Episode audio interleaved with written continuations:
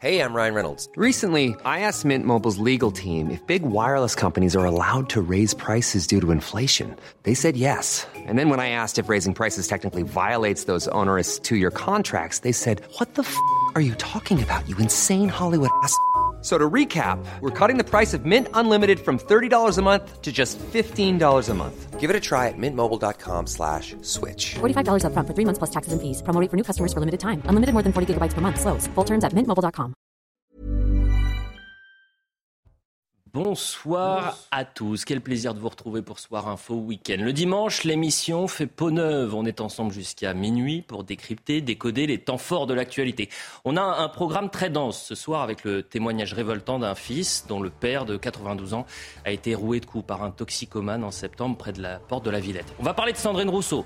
Elle a été huée, sommée de quitter la manifestation en soutien à ces Iraniens qui se battent contre le régime islamique après la mort de Macha Amini. L'affaire Bayou et Adrien Quatennens, qui sont bien partis pour rater la rentrée à l'Assemblée nationale. L'Assemblée, justement, c'est le retour, la reprise des débats demain avec un programme explosif. Est-ce que c'est le retour de la grande récré? Enfin, le Brésil, le premier tour de la présidentielle. Un match retour entre Lula et Bolsonaro. On ira à Rio rejoindre notre envoyé spécial. Voilà le programme pour ce soir Info Week-end. Je vous présente le plateau avec Judith Vintraud. Bonsoir Judith. Bonsoir Quel plaisir de vous retrouver, grand reporter au Figaro Magazine. Avec Nathan Dever. Bonsoir Elliot. Vous étiez dans le sud, cher Nathan, ce week-end. J'étais à un événement organisé par la revue politique et parlementaire. Mhm. Deux jours de conférence sur la liberté en question et c'était formidable. Il y avait des intellectuels de tous bords, c'était génial. Eh bien, on pense à eux.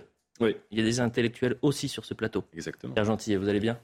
Très bien, et vous? Maître, ravi de vous retrouver. Raphaël Steinville, merci d'être présent ce soir. Je rappelle que vous êtes rédacteur en chef à l'heure actuelle. On va parler de Sandrine Rousseau.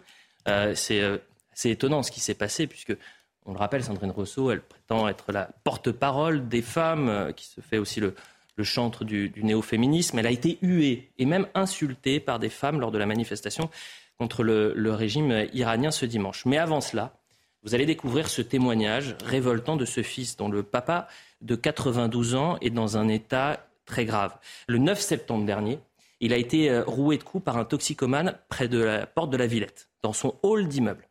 Euh, ça fait des mois que les riverains alertent, que les pouvoirs publics se cachent et se renvoient la balle. Euh, déplace le problème sans véritablement le, résoudre. C'est un- une séquence qui est assez longue, elle fait euh, deux minutes. Écoutez bien son témoignage et on en parle juste après. Père revenait euh, sur les coups de 16 heures euh, d'une promenade d'un kilomètre cinq qu'il faisait le long du canal de l'Ourcq, comme tous les jours. Euh, c'est sa promenade quotidienne et il ne peut s'en passer. Il s'apprête à monter les escaliers qui mènent à mon appartement et au moment où il commence à monter, il reçoit un gros coup de, de matraque sur la tête. Et lorsque mon père s'aperçoit que, que c'est une femme, il croit que c'est une femme, et là, il, il, euh, il enlève son étreinte. Et, et là, tout se, passe, euh, tout se passe mal pour lui parce qu'il est frappé, il est roué de coups euh, et il est projeté au sol, ici. Et, et l'individu en profite pour lui voler son portefeuille. Mon père, euh, avant, avant le- l'agression, faisait 55 kilos. Il était devenu très maigre, mais euh, c'était encore quelqu'un euh, qui, euh, qui avait une activité. Depuis l'agression, il s'est passé 22 jours, il a perdu 10 kilos, il a des difficultés à boire, à manger. Voilà, c'est très inquiétant. Et les médecins ont une, ont une espérance de vie pour lui de maximum de six mois après ce choc. Euh, moi, j'espère un peu plus parce que parce qu'il euh, il avait encore la possibilité de mener une vie, euh, je ne sais pas, un an, deux ans, peut-être plus. Mais franchement, je suis terriblement peiné. Pierre Gentil, en fait, c'est la honte. Pour la préfecture de police, pour, euh, pour la honte, mairie, oui, euh, pour le- que à minima, ils présentent leurs excuses, mais que au pire, est-ce que justement l'État peut être condamné pour non-assistance à personne en danger? Écoutez, ça, on verra. Je pense qu'il y a aussi peut-être un problème au niveau de la justice. On verra si euh, ceux ou ces personnes, parce qu'ils étaient plusieurs là en l'occurrence. hein. Ils étaient plusieurs. Non, c'est une toxicomane. Une toxicomane. Enfin, un, pardon, c'est un, Un transgenre. transsexuel. Transsexuel, pardon. Transsexuel. Euh, parce que moi, je me méfie beaucoup parce que souvent, ce genre de profil a déjà des antécédents judiciaires. Euh, mais effectivement, on ne peut être qu'écuré en voyant euh, ces images. C'est-à-dire que on voit que la France, là ici, des, des vieux Français payent euh, la réalité de la France orange mécanique. Une France qu'on ne voulait pas voir il y a quelques années, qui était le privilège de l'extrême droite et qui aujourd'hui, euh, m'en- enfin, en un sens, je m'en réjouis sur le plan culturel, semble de plus en plus partagé. Mais ce genre de scène se multiplie. Moi, c'est ça ce qui me, pardonnez-moi, ce qui me dégoûte un peu, c'est que euh, j'ai très peur. J'ai peur. Je sais que ce genre de scène va se répéter, se répéter, parce que la réaction des pouvoirs publics n'est pas à la hauteur. Voilà, c'est ça le drame en réalité aujourd'hui. C'est qu'on a, a des, on a des gens qui ne sont pas au niveau qu'incombe leur responsabilité. C'est une question de niveau, c'est aussi une question de, de courage. C'est-à-dire qu'il faut assumer euh, euh, du côté de la mairie, encore une fois, mais pas que, parce que c'est une question euh, de, de- de la préfecture, c'est-à-dire de dire on n'est pas capable euh, de protéger les gens près de la porte de la Villette. Ça fait des mois qu'on en parle. Pardonnez-moi si je peux Il ne se passe chose. absolument rien. Pardon, hein, mais moi je me souviens parce que on en avait parlé du crack, on en parle assez tout c'est un problème qui se déplace. Mais moi je me souviens qu'on disait toujours c'est un problème de santé publique. C'est vrai, mais là ce qui se passe nous prouve que c'est avant tout la priorité, le focus doit être mis sur le respect de l'ordre public, la préservation de l'intégrité, de la sûreté des La citoyens. sécurité Ça avant tout, c'est ça. La santé. sécurité La avant tout, euh, Judith Vintraube?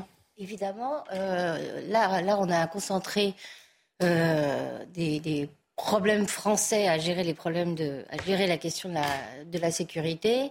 Vous l'avez dit, euh, mairie, préfecture qui se renvoient la balle, des dealers qui sont dans leur quasi-totalité euh, des étrangers, en l'occurrence des Sénégalais euh, en situation irrégulière qu'on ne renvoie pas chez eux, qu'on n'expulse pas, euh, des toxicomanes qu'on on n'enferme pas, Mhm. parce que je suis désolée, mais des gens comme ça sont des dangers publics. Prendre de la drogue, je veux bien que ce soit une maladie, mais c'est aussi un délit. Mhm. C'est encore un délit en France. Bien sûr. Or, c'est un délit qui n'est pas puni. Un an de prison en principe. Un an de prison. Moi, Les- je le dirai jamais assez, Nathan Les prisons sont saturées. Bien sûr. Évidemment, vous ne mettez pas des gens comme ça euh, à côté Mais- d'autres prisonniers parce que ce serait absolument ingérable. Donc, il faut construire des Mais établissements Nat- spécialisés. Nathan, Je n'entends jamais parler de plan Je de construction je ne dirai jamais d'établissements pour ce genre de. Nathan Devers, je le dirai jamais assez, euh, la colline du crack, vous l'installez, euh, place Beauvau ou au pied de l'hôtel de ville, en 24 heures, c'est réglé. Mais quand c'est parc de la Villette, quand c'est euh, à côté du jardin des Halles, là, ça dure des mois. Vous avez tout à fait raison, comme vous aviez raison tout à l'heure d'employer l'expression déplacer le problème. Parce que c'est exactement ce qui se passe.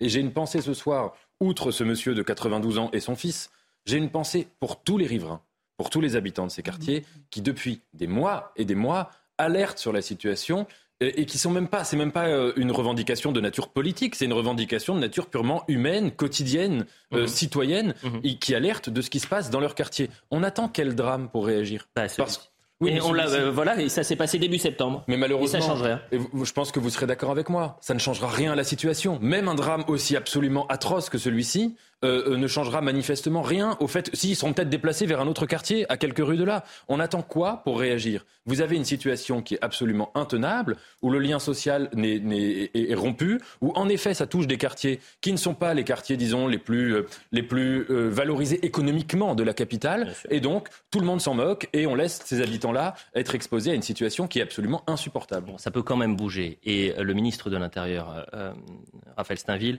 Gérald Darmanin, euh, a mis sa responsabilité en jeu, sa crédibilité en jeu, en disant euh, la colline du crack, dans un an, au plus tard, c'est réglé. Oui, c'est sa promesse, c'est son engagement, c'est l'engagement euh, du préfet de Paris qui s'est également euh, engagé à régler ce problème d'ici un an. Alors euh, on, on est, on est ravis de voir euh, tant d'énergie, euh, tant de belles paroles.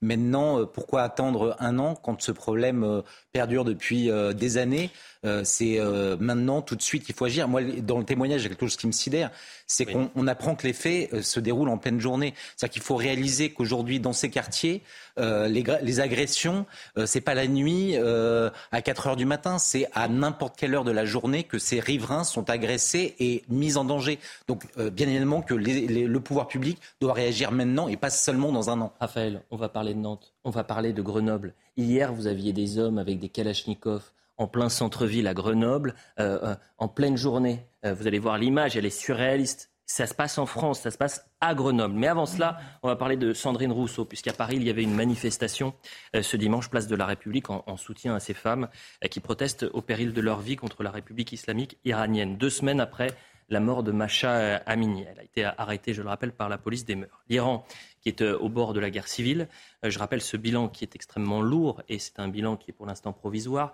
Vous avez déjà 92 personnes qui ont été tuées pendant ces manifestations. Il y a donc une mobilisation à Paris. Sandrine Rousseau y va. Elle va pour prendre la parole. Regardez l'accueil qui a été réservé pour Sandrine Rousseau.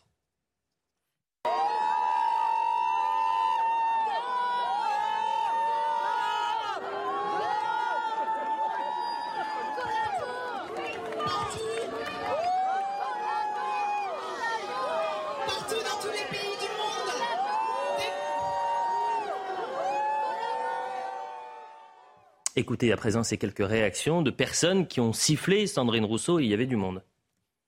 On est des Iraniens, on fait manifestation pour l'Iran, c'est pas pour, cette dame-là. C'est une islamo-gauchiste, elle est pour le port du voile.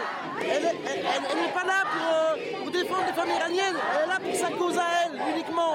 C'est une vendue, c'est tout. Elle n'a rien à faire là. Madame Rousseau fait partie de ces personnes qui détruisent ici même les conditions d'accueil des réfugiés. On ne peut pas tenir le, discours qu'elle tient et en même temps venir ici ensuite nous faire comme si tout se passait bien et qu'elle défend les Iraniennes. On ne peut pas défendre les Iraniennes et en même temps contribuer à l'évolution du voile ici parce que l'objectif des islamistes, il faut le dire en Europe, c'est d'imposer le voilement des femmes, c'est imposer la charia, la doctrine des frères musulmans.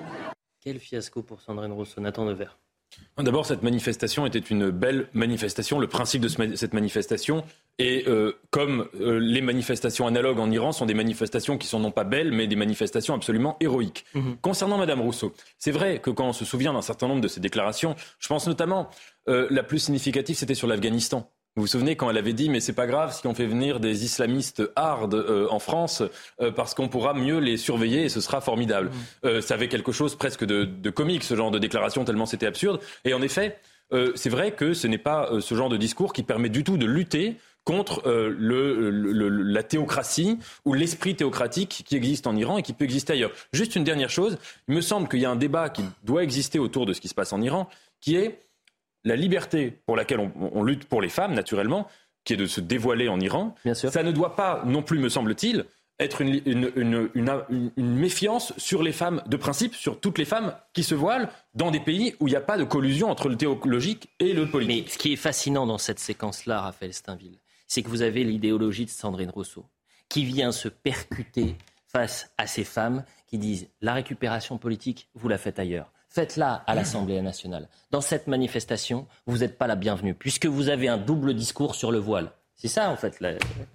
moi, quand j'entends d'abord, je, salue euh, la lucidité de ceux qui ont pu euh, siffler Sandrine Rousseau, mais comment ne pas songer finalement à cette phrase des tontons flingueurs euh, les cons, ça ose, tout, c'est même ça qu'on les reconnaît. finalement, Sandrine Rousseau, elle symbolise la schizophrénie euh, pas seulement des, des, des, féministes, mais euh, de, ce, de, la gauche, de cette, de cette gauche qui, euh, d'un côté, voudrait voir, et encore tardivement, salue ce, mouvement de, libération des femmes en, en, Iran, et qui, en, en France, parce qu'ils sont engagés dans un mouvement des luttes intersectionnelles, sont prisonnières d'un certain nombre de, de contradictions, et, et c'est ça qui, qui lui explose à la tête dans cette manifestation. Pierre Gentillet, sur l'échelle, après elle prend un peu pour tout le monde, euh, Sandrine Rousseau. Oui, oui, c'est vrai. C'est pas elle en particulier. Vous avez raison. C'est pas elle qui est en tête. c'est pas elle qui s'est fait le plus remarquer, mais bon, elle fait partie d'un mouvement qui s'appelle la Nupes. Et effectivement, la Nupes a eu un certain nombre de compromissions. Euh, moi, c'est vrai que j'ai assez souri. J'ai souri quand j'ai vu ces, ces, images. Et en même temps, je me suis dit, euh, ces, ces, gens qui manifestent ont quand même une certaine conscience politique, parce que c'est vrai que euh, moi, j'ai vu euh, des, des, manifestations de ce type, parce que c'était Place de la République en Exactement. Et généralement, c'est plutôt une manifestation de gauche qui ont lieu là, à Place mmh. de la République. Donc j'étais assez content, effectivement, que ces manifestants euh, s'indignent, parce que voilà, Sandrine Rousseau ne peut pas être contre l'islamisme politique euh, en Iran et fermer les yeux sur euh, l'islamisme qui monte, l'islamisme politique qui monte à Paris.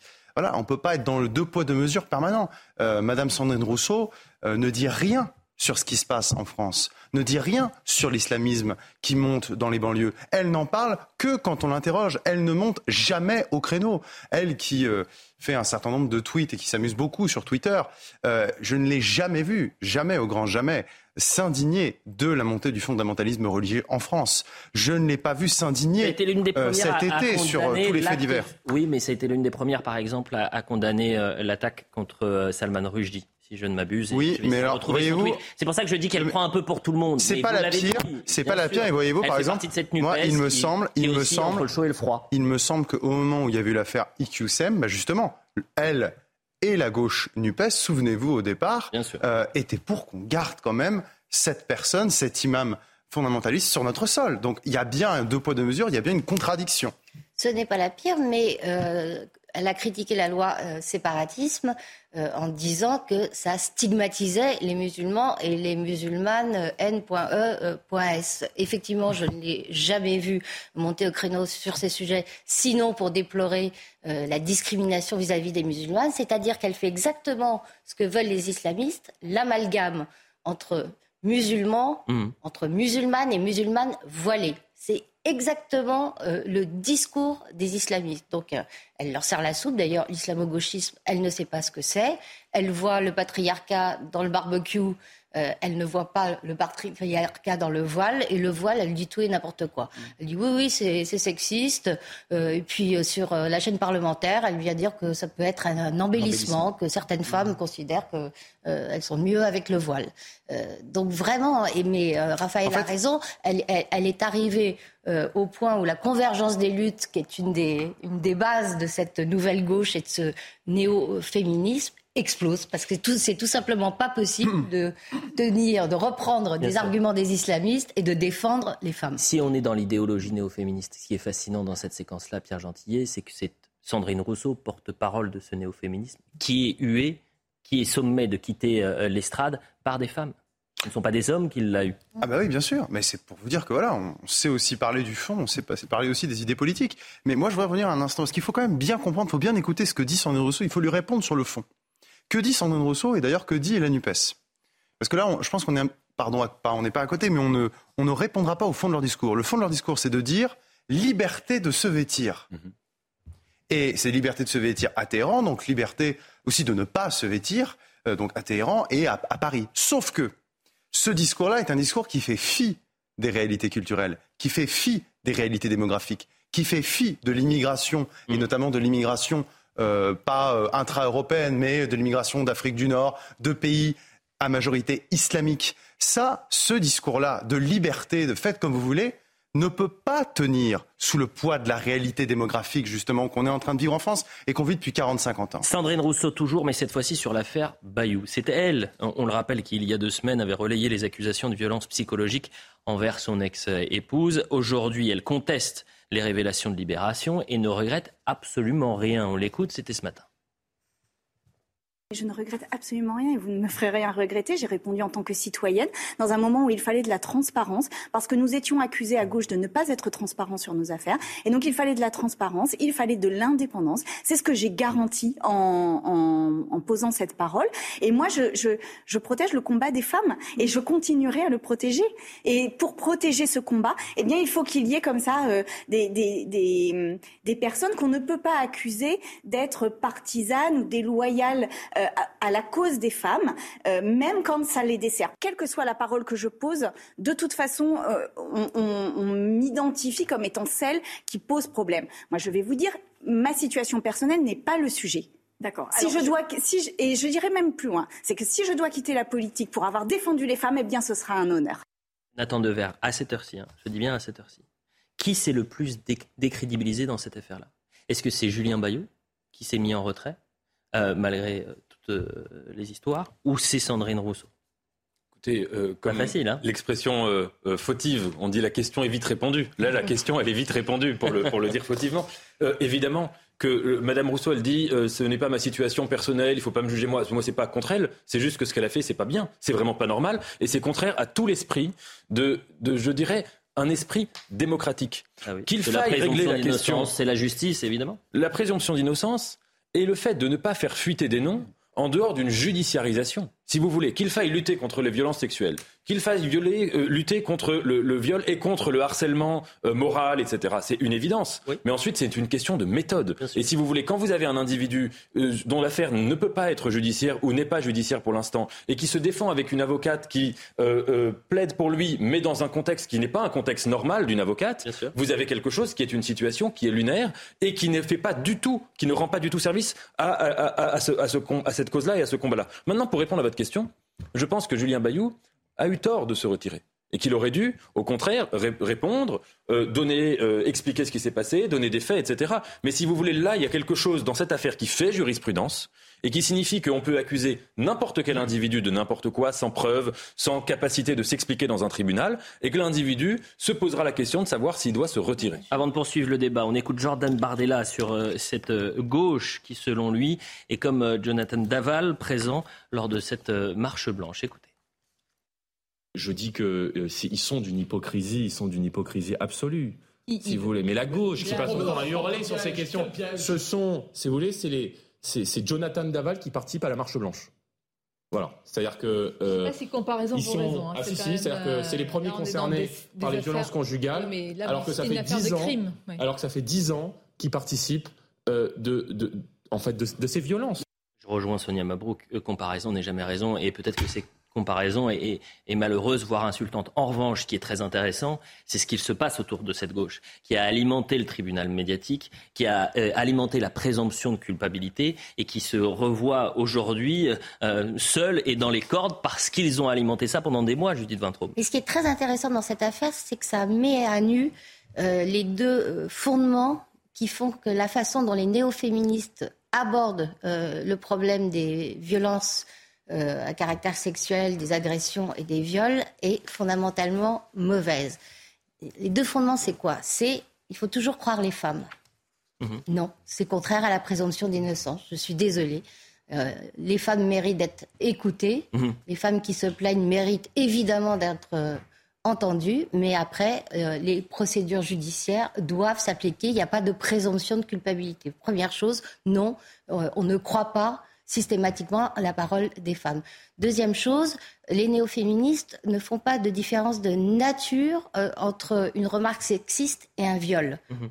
Pour elles, il y a une différence de degré, mais euh, qui vole un œuf, euh, vole un bœuf. Et c'est extrêmement problématique parce que sous couvert de défendre les femmes de toute forme d'agression, elles banalisent les viols et les agressions les plus graves. Cette, cette confusion, si vous voulez, cette euh, incapacité à, à, serrer les problèmes dessert la cause qu'elle prétend défendre. On écoute François Ruffin qui parle de Adrien Quatennens.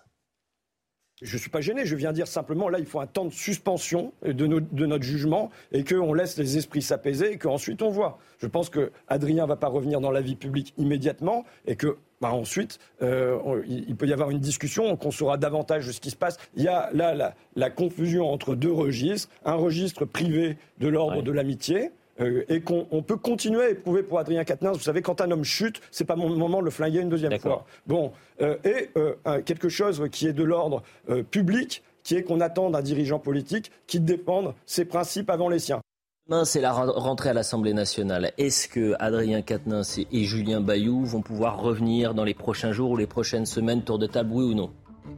En tout cas, s'ils reviennent, ils seront extrêmement discrets et pas sûr qu'ils prennent la, parole publiquement avant très longtemps. Pierre Gentillet. En principe, ils devraient, mais en réalité, euh, non, ils ne reviendront pas. S'ils ne reviennent pas, il faut qu'ils démissionnent. Ils sont indemnisés par euh, nous, tous les Français. Oui, on va pas faire des emplois fictifs, il y en a suffisamment eu dans le monde discret, Voilà ce que vous pouvez dire. Dans un instant, on revient bien sûr et on va parler de l'Assemblée nationale. On va revenir sur les séquences les plus chaudes de ces euh, premiers mois dans l'hémicycle. Ils ont quand même eu euh, une sacrée pause. Euh, ah oui, c'est la rentrée demain. Ah, c'était le 7 août jusqu'au 3 octobre. Eh bah oui. sympa les, les très grandes vacances. Les très grandes vacances, exactement. On va revoir ça dans un instant. A tout de suite sur CNews. Quasiment 23h30 sur CNews pour la suite de Soir Info euh, Week-end. On est ensemble jusqu'à minuit. On fait un point sur l'information, tout ce qu'il ne fallait pas manquer ce dimanche et on poursuit le débat.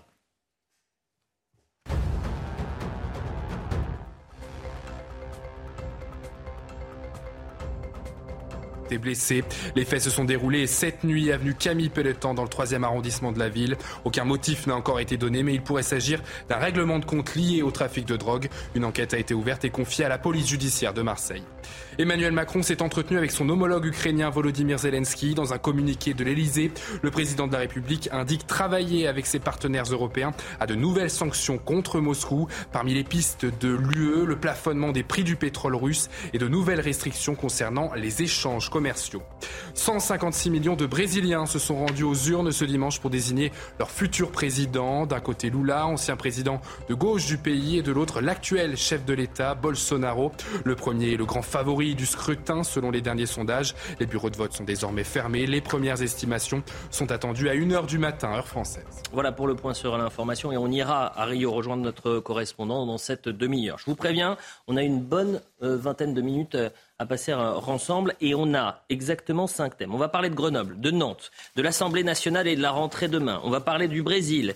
J'aimerais bien qu'on revienne sur cette déclaration euh, du, de l'élu PS des Mureaux qui a décidé de jeter l'éponge. Donc vous voyez, le programme est dense. Et sur ce plateau, nous avons Raphaël Steinville, Nathan Dever, Judith Vintraud, Pierre Gentillet et Arthur Muriot. On va parler de Grenoble pour commencer, puisque hier, il y a eu une fusillade à Grenoble faisant un blessé dans le quartier de Saint-Bruno. L'origine de cette affaire n'est pas encore euh, très claire, mais ça ressemble à un règlement de compte euh, lié au trafic de drogue. Les policiers, je le rappelle, ont dû ouvrir euh, le feu sur un homme qui le menaçait à la Kalachnikov. Regardez bien cette image que vous voyez à l'antenne. Vous êtes dans Grenoble, en pleine journée. Vous avez un homme cagoulé avec une Kalachnikov à la main. Et autour, vous avez des badauds, des riverains qui marchent. un tout petit peu plus loin, vous allez voir cette femme avec un caddie qui passe. Et à quelques mètres, vous avez donc un homme avec une Kalachnikov à la main. Ça se passe à Grenoble. C'est très sérieux. On a même encerclé euh, l'image pour que vous la voyez un peu mieux. Mathieu Vallet en parlait euh, chez euh, Patrice Boisfer ce soir. On l'écoute. Aujourd'hui, les gens sont tellement habitués à la violence, à euh, la barbarie de ces voyous qui n'ont plus peur de rien. Et eh bien effectivement, on a euh, cette scène surréaliste. Et je rappelle d'ailleurs que le 7 juillet 2022, on a un policier qui avait dû faire feu sur un deux roues où on avait des criminels, Armen Klashkov, qui avait déjà braqué des policiers. Ce qui s'est passé encore hier, où ces criminels ont braqué à la Klashkov ces policiers. On est à deux doigts, Grenoble, de passer euh, à côté du drame pour des policiers, pères et mères de famille, qui rentreront pas en vie chez elles ou chez eux le soir. Donc on voit bien que certains veulent désarmer la police, et on voit bien qu'une police armée, là c'était la brigade société de terrain. Le 7 juillet 2022, en centre-ville aussi, c'était la brigade anticriminalité. On voit que les policiers sont armés pour protéger la vie et celle des autres, et en aucun cas pour tuer par plaisir de tuer. Et c'est vrai qu'à Grenoble, on a pu des voyous, on a pu des criminels, on a des gangs, des mafias, des narcotrafiquants. Dans quel monde vit-on? Vous avez en plein jour un homme cagoulé, Kalachnikov à la main, et donc les riverains qui passent juste à côté, dans Grenoble. Ben, nous vivons dans quel monde? Nous vivons dans le monde d'Éric Piolle le monde merveilleux euh, des maires Europe Écologie Les Verts, euh, PS euh, et je ne sais quelle alliance de gauche, c'est-à-dire des gens qui considèrent au fond que l'insécurité n'est pas une préoccupation, qui ferment les yeux sur ces sujets. Souvenez-vous, à Lyon, lorsque on a proposé, je crois, c'était un million d'euros. Vous me reprendrez. La région. Euh, la région euh, qui est dirigée par donc par la droite, par Laurent Wauquiez, a proposé un million d'euros pour installer des caméras de surveillance euh, à Lyon, qui est dirigée, je rappelle, par la gauche. ils ont préféré, ils ont répondu que s'ils acceptaient cet argent, c'était pour mettre des urinoirs publics, c'est ça. Utiliser une partie de l'argent. Voilà. Pour, effectivement, voilà. Non pas renforcer les caméras de vidéosurveillance, mais pour construire des, des, ça. des donc, mixtes. Donc, si vous voulez, nous, au départ, moi, j'ai pas cru à cette information, j'ai rigolé. En fait, finalement, si c'est vrai. Mais c'est gravissime parce que pour ces gens-là, pour ces dirigeants, euh, là, on, on est au-delà des œillères. C'est-à-dire que ça devient criminel à un moment. C'est cette, cette négation du réel. C'est systématiquement dans ces grandes villes dirigées par la gauche ou qui ont été longtemps dirigées par la gauche que nous avons ce genre de scènes, que nous avons ces scènes qui sont dignes je, le redis encore une fois, de, la France orange mécanique que désignait Laurent Berton et qui se faisait huer sur les plateaux de télévision, parfois blacklisté, pardon pour cet anglicisme, parce qu'il parlait d'une réalité en disant tout ça, ça va se généraliser. Aujourd'hui, ça se généralise. C'était l'image que je voulais vous montrer ce soir, mais on va basculer tout de suite sur Nantes. Pourquoi? Parce que Nantes, c'était euh, la ville où il faisait le, plus bon vivre en France il y a dix ans, et ça a basculé en dix ans en une ville très insécure, avec de la délinquance, et évidemment cette délinquance qui est liée avec une partie de l'immigration. Il faut bien le rappeler. Si l'on fait le bilan non exhaustif de cette semaine, vous avez une femme qui a été euh, violée par euh, trois individus. Vous avez un policier qui a été percuté par trois un migrants. Trois migrants. Une fusillade, un corps calciné retrouvé dans un parc. Les habitants n'en peuvent plus.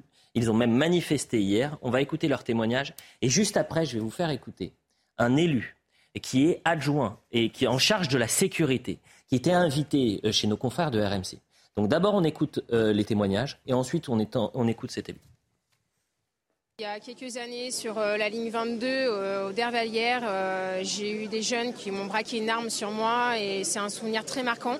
J'étais même en début d'après-midi avec ma fille, lycéenne, qui se fait tous les jours agresser, insulter à commerce. Tous les jours. J'ai une fille qui habite Nantes, qui habite rue Sainte-Catherine, qui a un point de deal à 30 mètres de chez elle. Et euh, je tremble à chaque fois que je la sais en déplacement, que ce soit pour rentrer de son travail, euh, rentrer de week-end, etc. Euh, parce qu'elle parce que se fait régulièrement agresser. J'ai peur de, que ma fille se fasse agresser, voilà.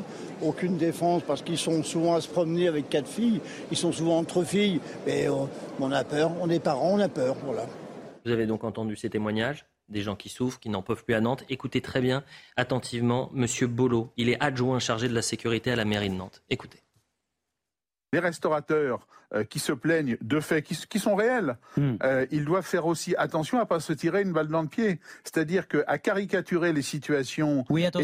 à exagérer la, communication, on va, on va finir par dissuader les clients de venir.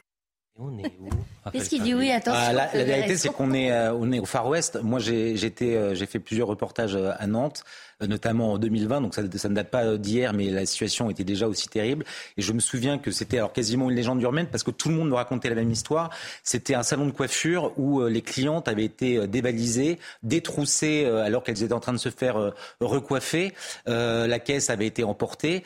tout ça par, par des mineurs isolés. Donc cette situation, elle existe et ça fait longtemps que, qu'elle, qu'elle perdure. Et donc les, les, les, les Nantais, aujourd'hui, j'ai même une autre anecdote. Je me souviens qu'un certain nombre de, personnes me disaient que pour faire 300 mètres en centre-ville à 23 h ou à même à 21 h euh, les, les, les, femmes prenaient un taxi, un, préféraient prendre un, un chauffeur Uber. il y a combien de temps? Trois ans? C'était il y a deux ans. C'était il y a deux, ans. Donc cette situation ne fait que, que, prendre de l'ampleur. Nathan Daver, vous avez quand même un, élu qui vous dit, euh, vous commerçants, ne faites pas trop de bruit parce que sinon les clients ne vont plus venir. Écoutez, c'est pas drôle, mais c'est tellement absurde que ça pourrait. S'il n'y avait pas des conséquences graves derrière, ça pourrait prêter à rire. C'est-à-dire que, en fait, on voit un tel mépris, si vous voulez, de la population. Alors moi, j'aime jamais taper sur les confrères, mais vous avez le confrère qui dit oui, vous avez raison. Attention aux fake news. mais vous avez pas entendu? Oui, oui. Et, vous, avez raison. Hein.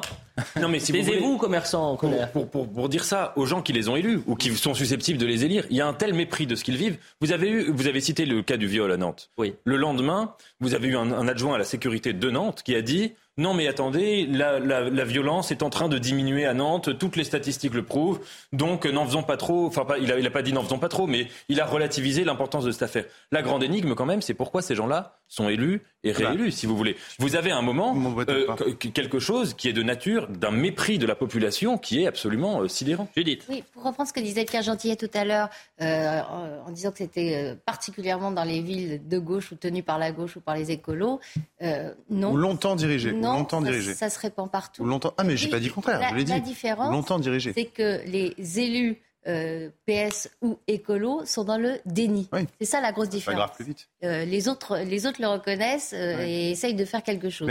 Mais, mais, mais, là, on a exactement les mêmes caractéristiques à Nantes qu'à Grenoble, c'est-à-dire des maires qui sont très pro-immigration, qui ont vraiment une politique active pour faire venir les immigrés sans se doter du tout des moyens de les accueillir correctement, donc en, en créant dans leur ville euh, des foyers euh, de délinquance euh, dont ils ne savent pas comment, comment les arrêter aujourd'hui. Ils sont dans le déni, ils refusent la police municipale, ils mentent d'ailleurs. Johanna Roland, elle a sorti des chiffres sur sa police municipale, FO, police municipale, a dû les rectifier ensuite parce qu'elle avait gonflé les, les Elle est en train de prendre le dossier en main et justement elle va rencontrer mardi Gérald Darmanin. J'ai l'impression que ce n'est pas tant le... D'ailleurs, il faut euh, la focale était euh, mise sur, sur Nantes, mais vous l'avez dit, c'est un peu partout.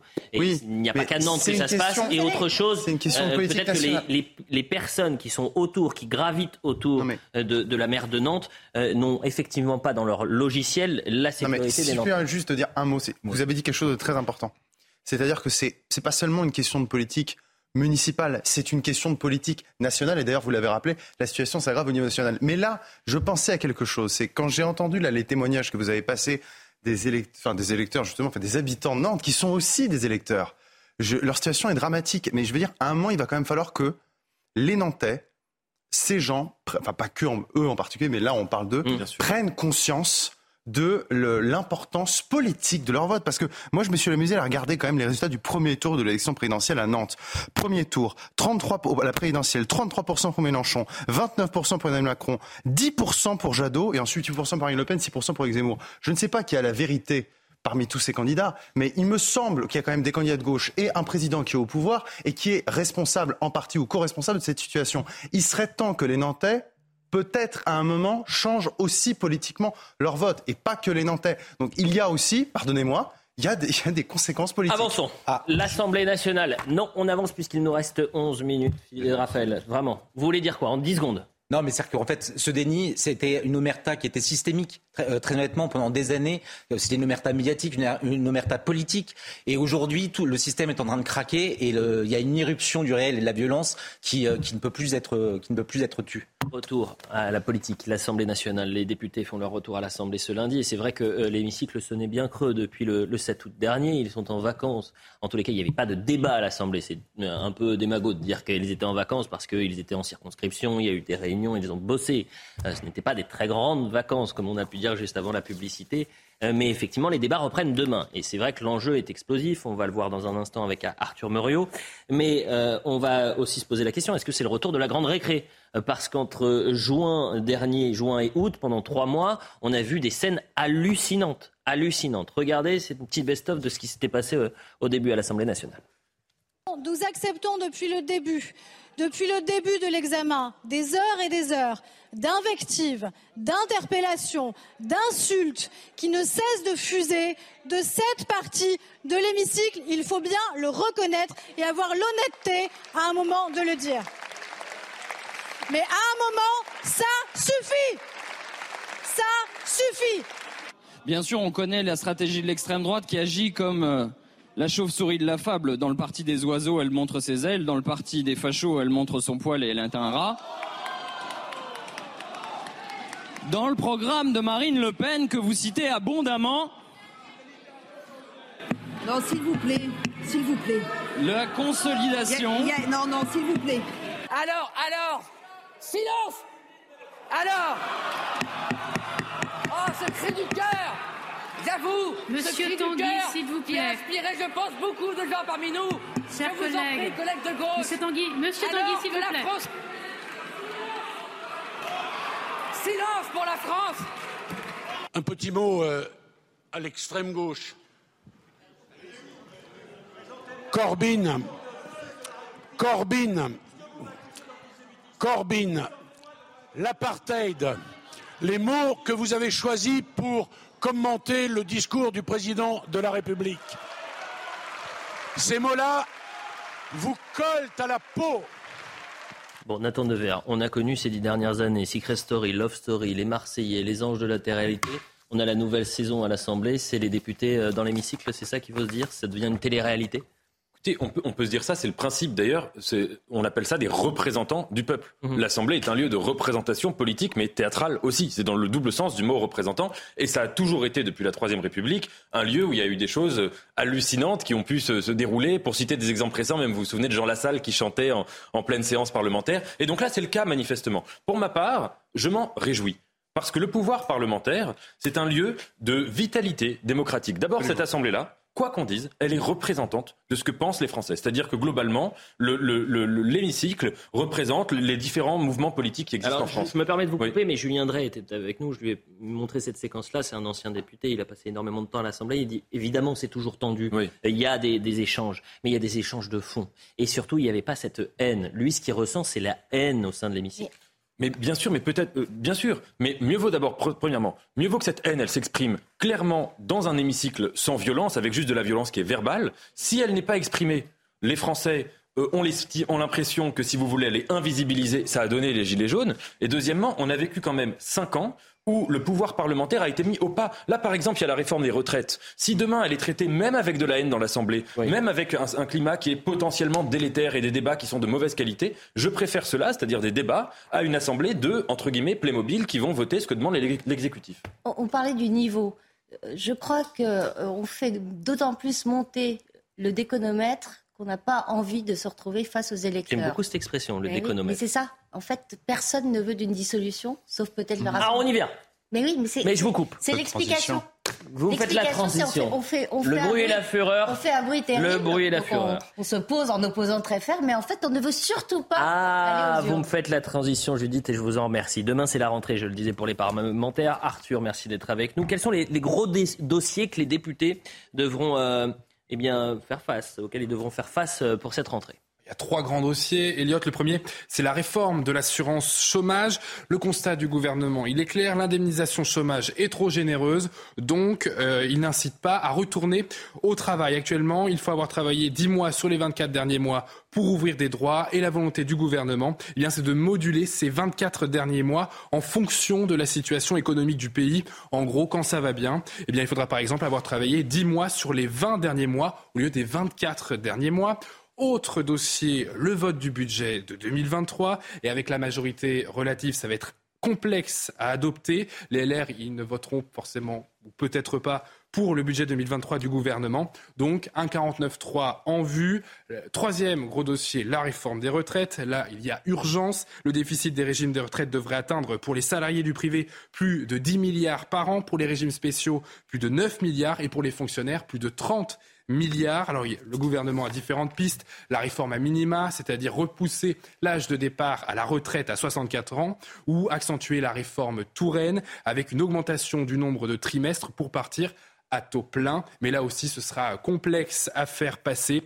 Et là aussi, l'utilisation du 49.3 sera peut-être nécessaire. Ici 49.3, attention, on a la menace de motion de censure. Et qu'a répondu Emmanuel Macron cette semaine? Il dit attention, s'il y a motion de censure qui est votée, c'est dissolution. Alors expliquez-nous euh, rapidement ce que c'est la motion de censure. Alors, la motion de censure, c'est une arme pour les députés de l'Assemblée nationale. Elle est inscrite dans l'article 49 de la Constitution et elle permet tout simplement de renverser le gouvernement. Pour être recevable, elle doit être signée par un dixième des députés, donc 58 personnes, et le vote doit intervenir durant les 48 heures après son dépôt. Si elle est adoptée, elle implique la démission du gouvernement et le président doit nommer un nouveau Premier ministre et un nouveau gouvernement dans les 14 jours. Peut être adoptée qu'à la majorité absolue des membres composants de l'Assemblée, soit 289 voix. Si on prend les députés RN, ils sont 89, et les députés NUPS, ils sont 151, ça fait 240, c'est très peu. Donc il faudrait trouver d'autres députés. Depuis le début de la Ve République, il y a une seule euh, motion de censure qui a été adoptée. C'était en 1962. Le gouvernement Pompidou avait été défait.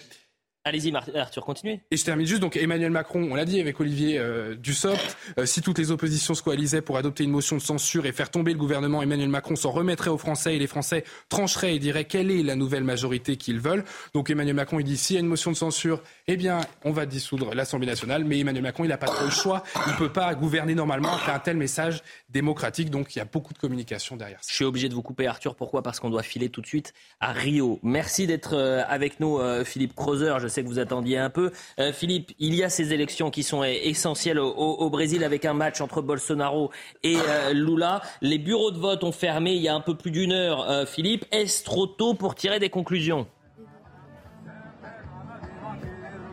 Oui, il est encore trop tôt pour, euh, pour faire des conclusions. Le- les dépouillements sont en cours. On est au 16% maintenant dans la totalité du Brésil. Et en ce moment, si on regarde les résultats partiels, eh bien la surprise est celle-ci. Jair Bolsonaro, le président du Brésil, est en tête en ce moment. C'est peut-être parce que certains États ont vu plus de bureaux de vote compter et d'autres un peu moins. Euh, il faudra normalement attendre encore deux heures plus ou moins, peut-être un tout petit peu plus, pour avoir un résultat officiel ici au Brésil. C'est quand même assez vite parce qu'après une fermeture des bureaux de vote ici à 17 heures, normalement, il faut attendre trois heures plus ou moins et on saura qui sera peut-être le prochain président du Brésil ou qui seront les deux candidats qui iront au second tour. Ce serait le 30 octobre, euh, donc à la fin de ce mois-ci. Euh, selon les derniers sondages et les derniers qui ont, euh, qui ont été publiés, c'était hier soir, il y a plus ou moins 24 heures, donnait la possibilité que Lula, l'ex-président du Brésil pendant 8 ans, pourrait gagner 50% des votes, peut-être un tout petit peu plus. Cela lui donnerait la présidence du Brésil dès ce soir. S'il ne réussit pas à avoir 50%, alors dans ce cas-là, euh, la probabilité est celle-ci qu'il y aurait donc un second tour entre le président Bolsonaro et l'ex-président de gauche, bien sûr, euh, Lula da Silva. Donc il faudra encore attendre un tout petit peu, mais comme il s'agit d'un euh, système de vote électronique, on s'attend à voir des résultats très vite. Ce système électronique, il est très important parce qu'il a été critiqué vivement par le président Bolsonaro dans le passé. Il met en doute les résultats Merci déjà beaucoup. si ces résultats Merci, ne lui plaisent pas, et c'est quelque chose qu'il a fait pendant des mois. J'imagine, en fait, c'est la musique autour de Philippe Roser qui l'empêche de nous entendre. Merci beaucoup, euh, Philippe. Évidemment, on suivra attentivement ces résultats. Moi, il y a une image qui m'a fasciné euh, d'ailleurs pendant cette, euh, cette journée d'élection au Brésil. Je ne sais pas si vous avez vu l'image de Bolsonaro qui va voter et l'image de Lula. Vous avez Lula qui est dans un costume très propre sur lui. Bolsonaro, il est arrivé avec le maillot du Brésil. Mais plus sérieusement, il nous reste une minute cinquante pour parler un peu de ces, élections. Tour de table, c'est un enjeu qui est essentiel. Et d'ailleurs, Bolsonaro l'a dit, hein, il ne sait pas s'il reconnaîtra en cas de défaite euh, les- la légitimité de cette euh, élection, la bonne tenue de cette élection. On voit que c'est un enjeu qui est essentiel. Raphaël. Oui, c'est vrai que ça ressemble un petit peu aux dernières élections euh, américaines, avec cette même tension, euh, euh, notamment euh, alimentée par le président lui-même euh, sur quasiment la, la remise en cause de- de- des résultats s'il ne lui était pas en train de dire qu'il y a du. Donald Trump dans en Il y a Bolsonaro beaucoup de Donald Trump. Euh, il est peut-être encore plus à droite, encore plus populiste. Euh, après, ce qui est certain, c'est qu'à entendre euh, les, les- les premiers, les premiers éléments dont on dispose, on, on- on est euh, dans l'incertitude la plus totale, alors que jusqu'à présent, les, les sondages donnaient quasiment la victoire de Lula acquise. Regardez l'image, c'est justement hein, Jair Bolsonaro qui va voter avec le, le, le- le maillot la de- CLSAO qui, euh, pour partie, lui a, l'a soutenu. Et Neymar. Neymar, qui a so- soutenu Jair euh, Bolsonaro. Quel regard vous avez sur ces élections euh, Oh là là, un regard Allez-y Pierre. lointain. Lointain. Bah, c'est normal, il y a quelques milliers de kilomètres entre. lointain, euh, quelques milliers de kilomètres. Et c'est vrai que je vois avec euh, ce, ce Trump tropical, c'est comme ça qu'une partie de la presse l'a surnommé, même s'il y a quand même pas mal de différences. Je vois ça effectivement avec euh, une certaine interrogation. Effectivement, je dois dire que certaines prises de position de Jair Bolsonaro me laissent un peu pantois. Et en même temps, euh, Lula n'est pas non plus un modèle euh, d'intégrité. Alors certes, pour l'instant, euh, le tribunal, euh, le fédéral l'a, mis de côté. De- de- il a fait de la prison entre 2018 et 2019, hein. Oui, oui, mais alors attention, c'est-à-dire qu'une partie, une partie des, des condamnations justement pour corruption a été cassée euh, par, par le tribunal, mais pour incompétence en réalité des tribunaux du fond. Pas pour le fond de la procédure. Bon, voilà, tout ça pour vous dire que euh, je, je, je sais pas trop ce que je voterais si j'étais brésilien. Euh, un maillot du Brésil, me dit euh, une consoeur, avec euh, gilet pare-balles qu'on aperçoit en dessous. C'est vrai qu'effectivement, Jair Bolsonaro, il y avait un gilet pare-balles en dessous et qu'il il avait été euh, poignardé en 2016 Bah oui. pendant la, la, Non, la oui, oui, campagne. pendant la campagne, je. Et puis l'histoire de Lula est quand même extraordinaire. C'est une histoire à la, la Revenu des enfers. Magnifique. C'est un homme, c'est, c'est- c'est- à 10 ans, il a commencé à travailler.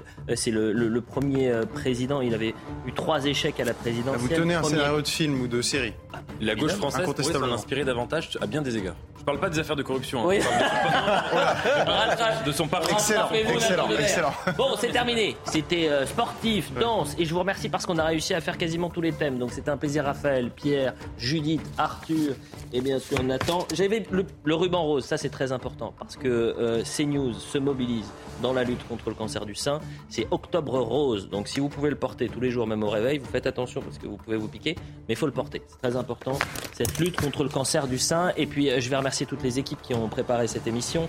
Euh, France Godfab, qui a travaillé avec, euh, on a travaillé ensemble pendant euh, quasiment un an, change de, de tranche. Donc elle va beaucoup manquer. C'est une journaliste formidable.